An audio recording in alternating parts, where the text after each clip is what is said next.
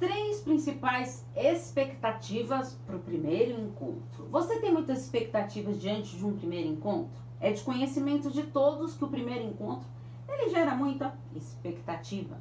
As principais expectativas para um novo relacionamento amoroso são querer ser amado acima de tudo. Ai, que delícia! O segundo, querer ser o centro do universo para o outro. E o terceiro, ter a certeza de que aquele relacionamento amoroso será eterno. Mas nem tudo ocorre de uma maneira como desejamos, porque o outro também tem suas prioridades, desejos, sentimentos. Assim, poderá ocorrer frustrações, pois quanto mais expectativas projetamos no outro, é muito mais fácil de vir as decepções e as frustrações. A frustração, ela faz parte da nossa vida.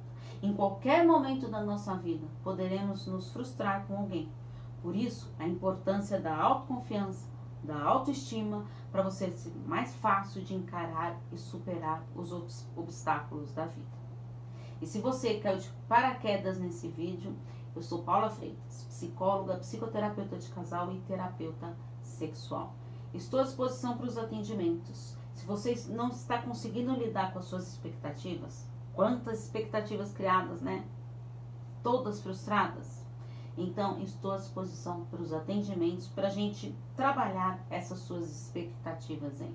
É só enviar uma mensagem no meu WhatsApp no 11 98313 2371.